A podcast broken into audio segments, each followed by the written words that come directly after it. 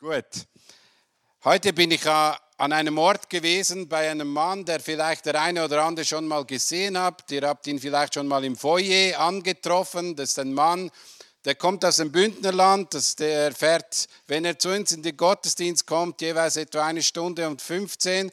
Und der ist im Rollstuhl. Und er hat mir heute kurz seine Geschichte erzählt, was ihn bewegt und wie er, wie er in den Rollstuhl gekommen ist. Und das hat mich sehr tief bewegt. Wenn du so wie er in den Rollstuhl gekommen wärst, wüsste ich nicht, ob du noch so lachen und Freude haben könntest wie er. Er ist gesund ins Krankenhaus gekommen und ist mit dem Rollstuhl aus dem Krankenhaus gegangen, weil die Ärzte einen Fehler gemacht haben und ihm etwas Falsches äh, durchschnitten haben, was sie eigentlich nicht hätten sollen. Und das Problem ist, er hat nicht mal, wenn er in Amerika gewesen wäre, wäre er ein sehr reicher Mensch geworden. Hier in der Schweiz hast du gar nichts bekommen. Und er hat dann in dieser Zeit, wollte sein Leben abschließen, hatte die Pulsader aufschneiden wollen und hatte schon Tabletten parat.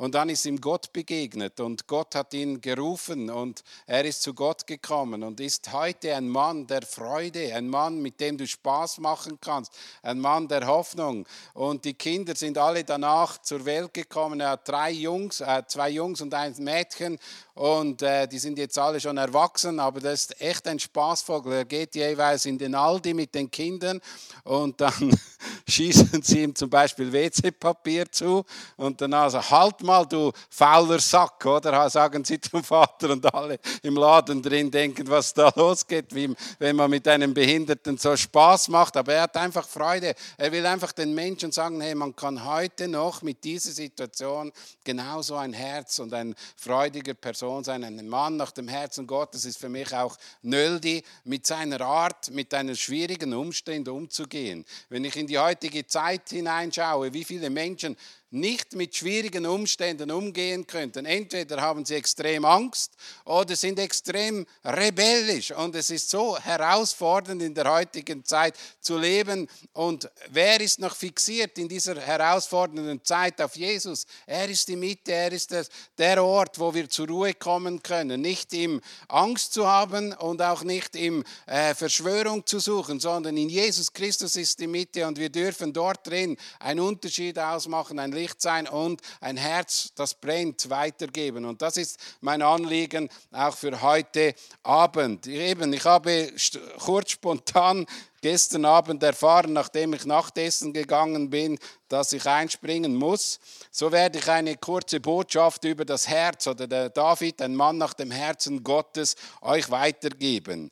Ich weiß nicht, ob du mal eine gute Absicht hattest und irgendwie hat sich diese Absicht völlig fehlgeschlagen. Also ich wollte mal meine Frau so richtig cool überraschen und habe gedacht, jetzt packe ich ihr mal so einen Kuchen, so, so Schokoküchli, so in Sechserform drin. Wisst ihr welche? Die mit einem Schokiflüssli drin.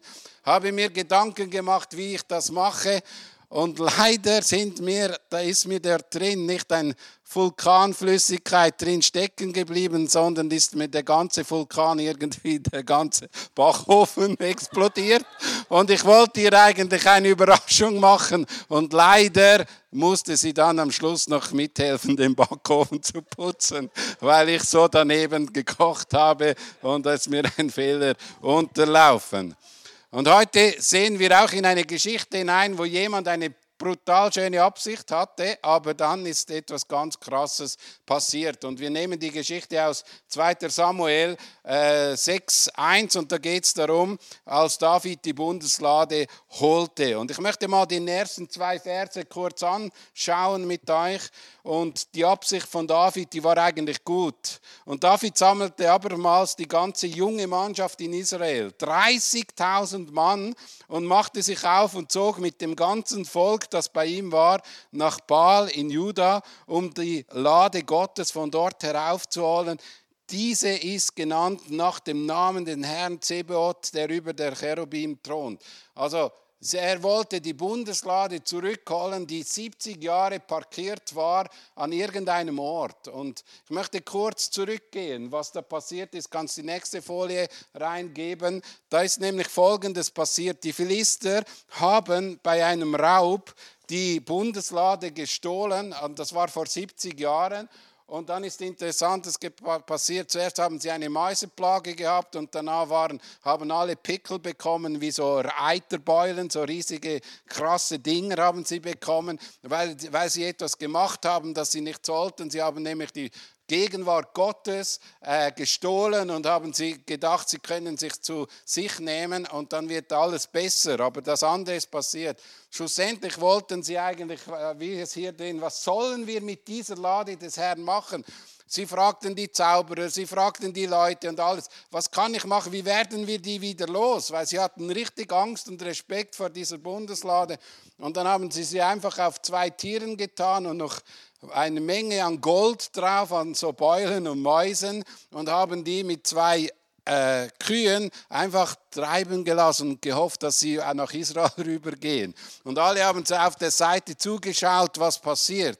Und dann ist sie nach Israel gekommen und dann ist sie eigentlich in einer, äh, an einen Ort gekommen, wo sie eigentlich gut aufgehoben werden so, hätte sollen. Aber das Problem war, dort haben sie haben sie diese Gegenwart Gottes wie ausgelacht. Sie haben diese nicht ernst genommen. Dann sind 40 Menschen gestorben und diese 40 Menschen haben dann gesagt, komm, wir geben sie gerade ne-, weiter und haben sie zu Elias gebracht, dem Priester. Und dort ist, sind sie einfach stehen geblieben. Einfach, sie ist dort geblieben, sie ist dort vor Ort geblieben und das Problem war, man hat sie nicht mehr richtig beachtet. Man wusste, da ist eine Bundeslade, aber man hat sie nicht mehr richtig beachtet.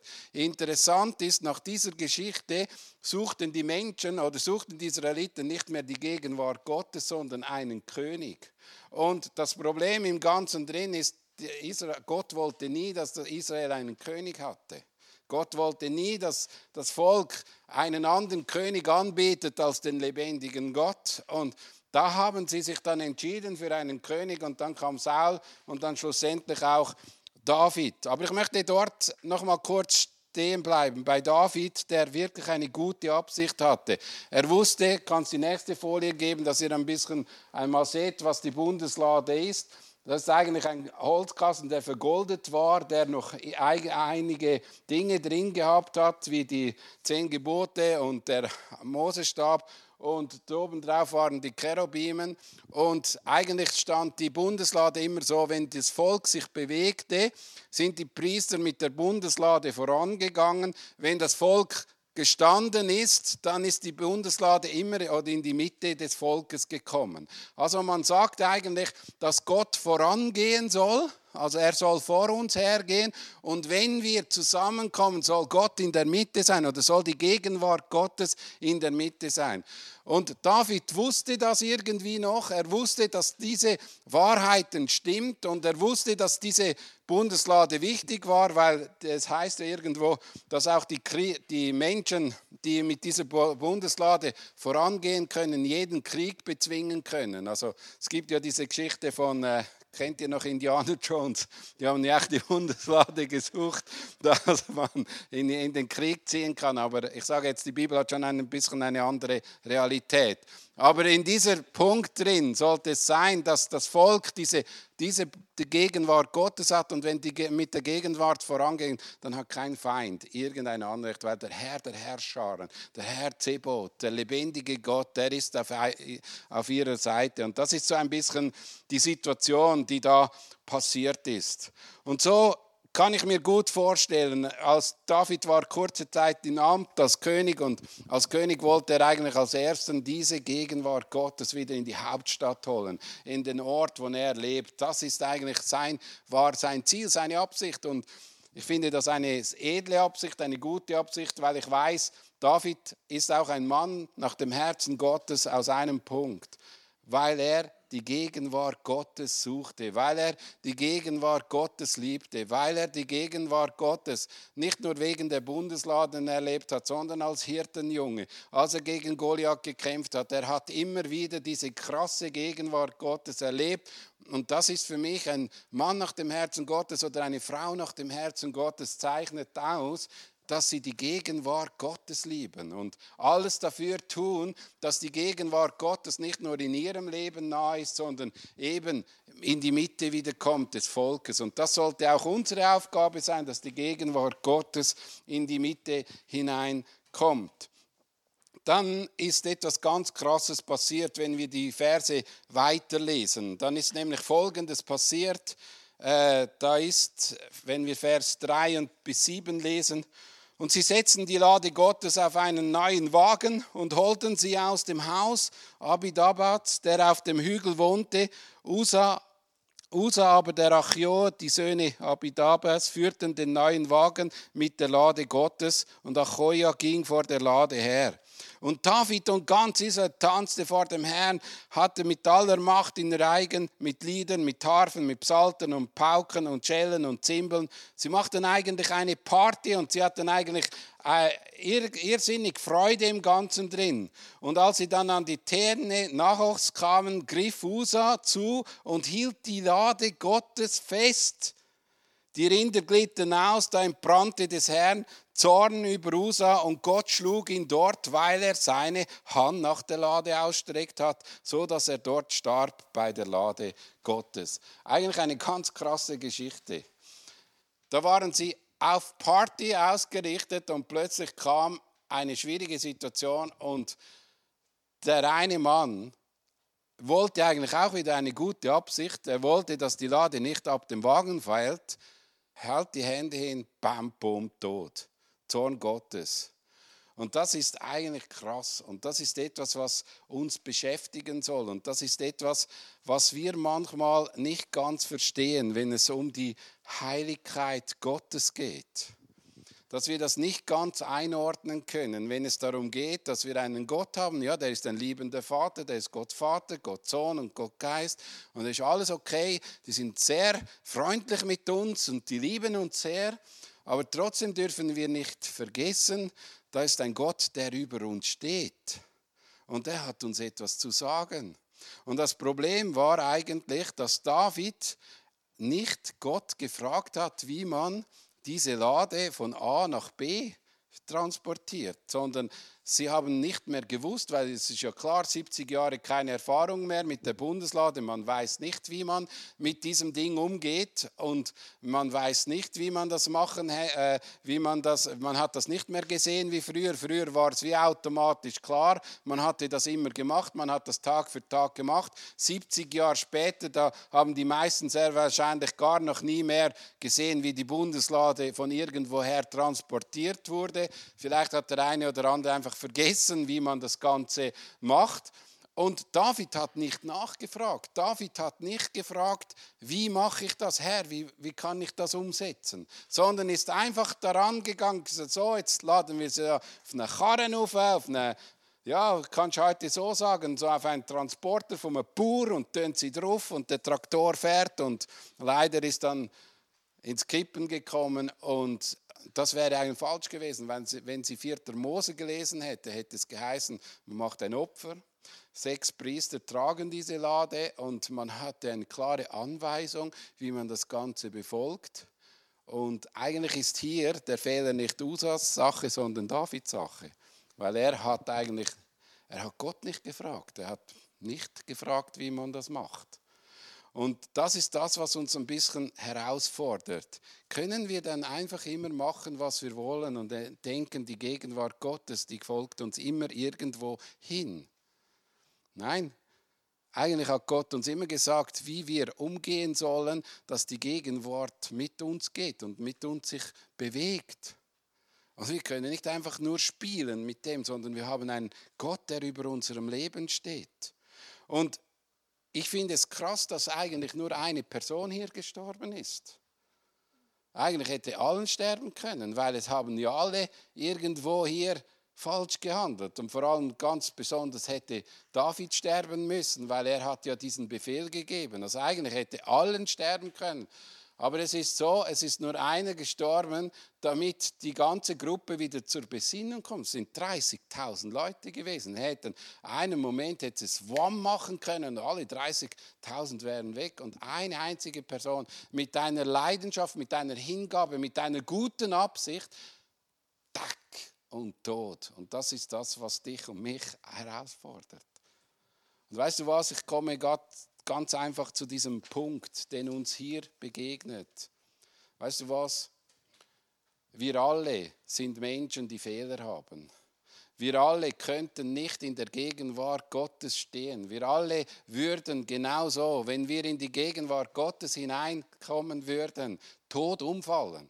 Und das ist uns manchmal nicht bewusst. Wir haben keine Autorität, aus eigener Kraft in die Gegenwart Gottes hineinkommen. Das Volk hat mal gesagt, hey, bleib mir fern, das ist zu krass, als sie nur die Stimme Gottes hörten.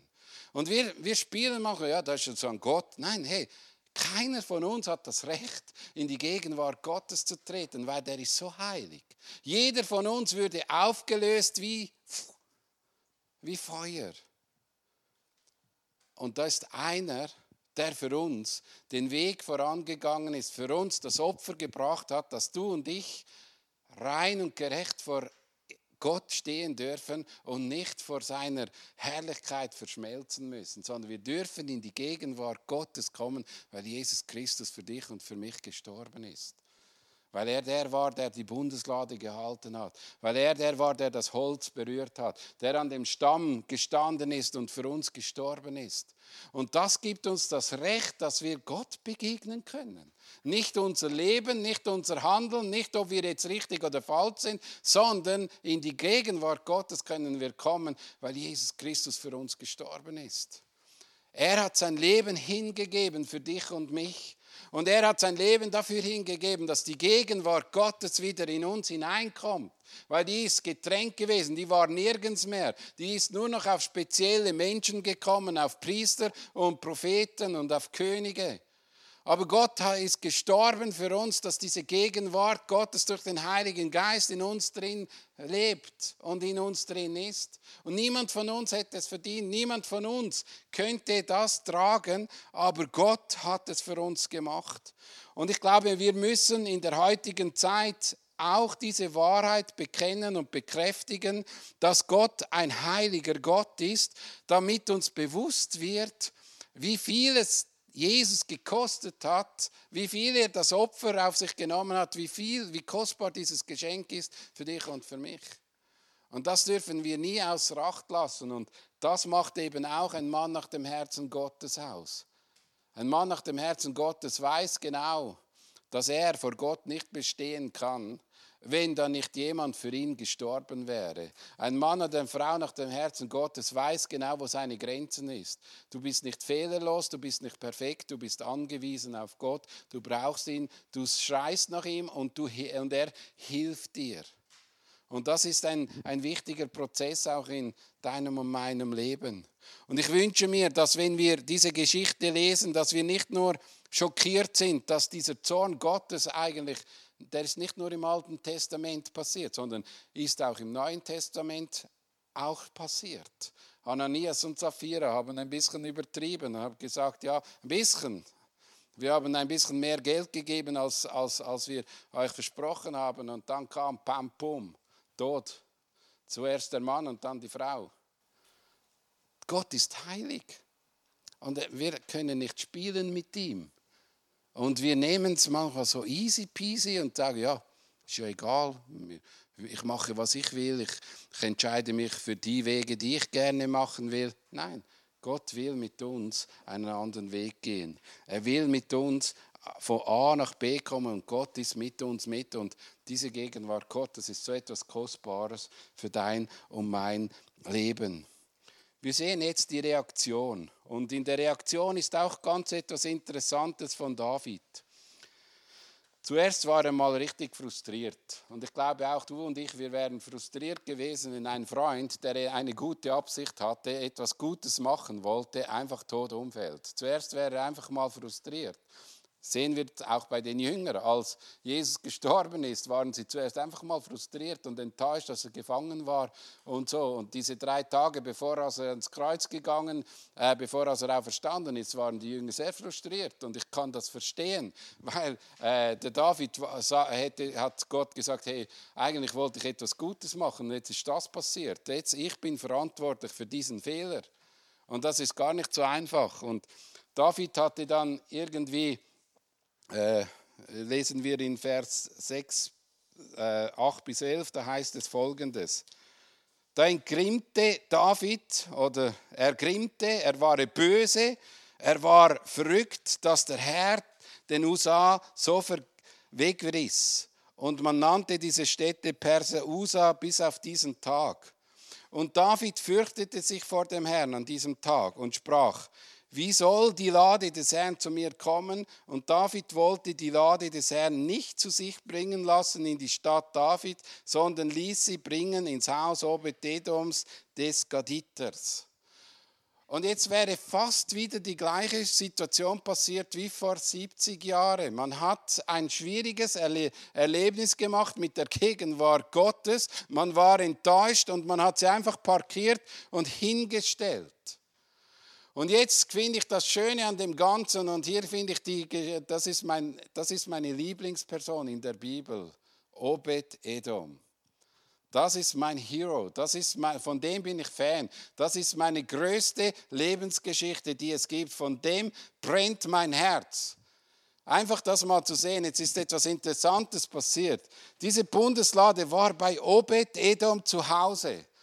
Und eigentlich hatte David aufgegeben und wollte wie 70 Jahre zuvor einfach mal warten, was passiert. Ich will die Lade nicht mehr da. Aber bei Odem Edom ist der Segen Gottes ausgebrochen. Die Radiesli sind wie Fußballer geworden. Die Gurken sind wie Ping-Pong, äh, wie Tennisschläger geworden. Also es war eine Explosion dort. Der Segen Gottes hat einfach etwas bewegt und es war interessant. Da war wirklich nur noch Wachstum, Wachstum, Wachstum, Segen, Segen, Segen und alles. Und äh, das ist jetzt nicht der Mann nach dem Herzen Gottes, aber der Segen Gottes hat den Obed-Edom so inspiriert, als nach drei Monaten diese Bundeslade nach Jerusalem gebracht wurde, weil David das gesehen hatte, dann wurde der Obed-Edom zu einem arbeitssüchtigen, Bundesladenmensch, weil da hat David gefragt, wer will an der Türe stehen von der Bundeslade. Und dann kannst du nachlesen in 1. Chronik 13. Dann sagt er, Obededom ist der Erste gewesen, gesagt, ich will der Türsteher sein. Dann hat er gefragt, wer will die Bundeslade tragen? Schon wieder, Obededom, ich will es, oder? Dann hat er gefragt, Obed, hat er gefragt, wer will die Trompete blasen? Schon wieder Obededom. Er wollte so nah wie möglich bei dieser Bundeslade sein, weil er die Gegenwart Gottes geschmeckt hat, weil er die Herrlichkeit Gottes entdeckt hat und gesehen hat. Und das hat ihn dazu bewegt, ich will nirgends mehr anders sein als in der Gegenwart Gottes. Und wir können von diesem Obed-Edom lernen. Und lies diese Geschichte mal. Schau mal, schau, lies die mal durch. Und schau mal nach, der hat 14 Posten, 14 Posten hat er gefragt, was er jetzt alles machen kann, dass er nahe an der Bundeslade Gottes sein kann. Und eigentlich ist das mein Wunsch und meine Sehnsucht, dass wir alles dafür tun, dass wir nahe bei der Gegenwart des Herrlichkeit Gottes sein können. Das sollte unsere Motivation sein, das sollte unser Worship sein. Unsere Worship sollte nicht sein, wir spielen perfekt, wir, wir singen gut, wir machen alles, sondern unser Worship sollte sein, so nahe wie möglich in der Gegenwart Gottes sein. Unsere Arbeit, egal welche Arbeit du tust, das kommt nicht darauf an, ob du Priesterkönig oder Prophet bist. Jede Arbeit soll so getan werden, dass die Gegenwart Gottes der Ort ist, wo du brauchst, wo du wünschst und du sehnst dich danach. Und das war eigentlich die Absicht von David am Anfang. Und weil er gesehen hat, dass in der Mitte dieser Obededum so einen Segen erlebt hatte, dass er dann von diesem Moment an gesagt hat, hey, wenn die, der, die Person so gesegnet worden ist, dann warte ich nicht mehr 70 Jahre, dann hole ich sie. Und dann haben sie sie eben richtig geholt. Dann haben sie nachgeforscht, haben sie nachgegrabt, haben gesagt, was müssen wir tun, dass wir sie richtig holen. Dann haben sie zuerst ein Opfer gemacht, dann haben sie die Priester, haben sie richtig getragen und sind wieder in einem Street Parade nach, nach Jerusalem eingezogen. Der David war Blut und hatte getanzt und hatte, ist abgegangen wie eine Rakete. Und man weiß nicht, was alles da zu und her gegangen ist. Und die Frau hat es gesehen, die Michael, und die hat sich aufgeregt, wie manchmal die Frauen sich aufregen ab den peinlichen Männern. Das ist mal manchmal, das werdet ihr auch noch kennenlernen, wenn die Frau sich aufregt, weil der Mann so peinlich ist. Und das ist so der Punkt, meine Frau regt sich ständig auf ab mir, weil ich so peinlich bin. Das macht mir nichts mehr. Aber da, die Frau hat sich aufgeregt, weil diese Person so so, so ein Worship im Herz gehabt hat, so eine Begeisterung, so eine Freude, dass er wieder nach vorn gegangen ist. Und ich möchte dir auch heute Abend das aufs Herz legen. Schau, was mich begeistert bei David ist, dass er nach diesem Erlebnis, nach diesem schrecklichen Erlebnis mit Usa, die Furcht Gottes gehabt hat, zwar zuerst skeptisch war und die Bundeslade auf die Seite gestellt hat, hat gesehen, dass da Segen war und wenn wir weiterlesen, sehen wir, wie er umgekehrt ist, wie er Buße getan hat, wie er mit Gott wieder neu angefangen hat und wieder neu in Beziehung gekommen ist. Und diese Umkehr hat dazu geführt, dass die Bundeslade an den richtigen Platz gekommen ist. Und schau, das ist auch ein Mann nach dem Herzen Gottes. Und ich glaube, das sollte ein Worship-Leader ausmachen. Das sollte jemand sein, der hier irgendwo auch einen Dienst tut oder alles tut für Gott. Das ist mir das Wichtigste, dass wir dort drin folgende Prinzip auch leben können. Er erniedrigte sich vor Gott. Er kam seiner Stellung, ehrte Gott von ganzem Herzen, indem er richtig indem er das nochmal richtig machte, indem er nochmal zu, zu, zurückgegangen ist und gesagt hat, ich will, dass die Bundeslade richtig getragen wird. Und ich sage dir, das sollte auch unser Herz sein, dass wir es richtig machen wollen, wie es Gott verlangt. Weißt du, Gott ist nicht ein Gott, der straft. Gott ist also nicht einfach er straft, aber Gott ist nicht der, der Regeln aufsetzt, die uns fertig machen sollen, sondern all die Dinge, die er aufzeigt, sollten uns helfen, dass unser Leben einfacher und leichter gelebt werden kann. Und das sollte auch unser Herz sein, unser Anliegen sein. Und ich möchte dich heute Abend wirklich herausfordern und sagen, sei dir bewusst, das Wichtigste und das, das Kostbarste für dein und mein Leben ist, dass Gott gegenwärtig ist. Und zwar nicht, er ist bei allen Menschen gegenwärtig. Ich, habe, ich bin überzeugt, Gott ist allgegenwärtig, aber so gegenwärtig, dass du mit ihm in Beziehung kommen kannst.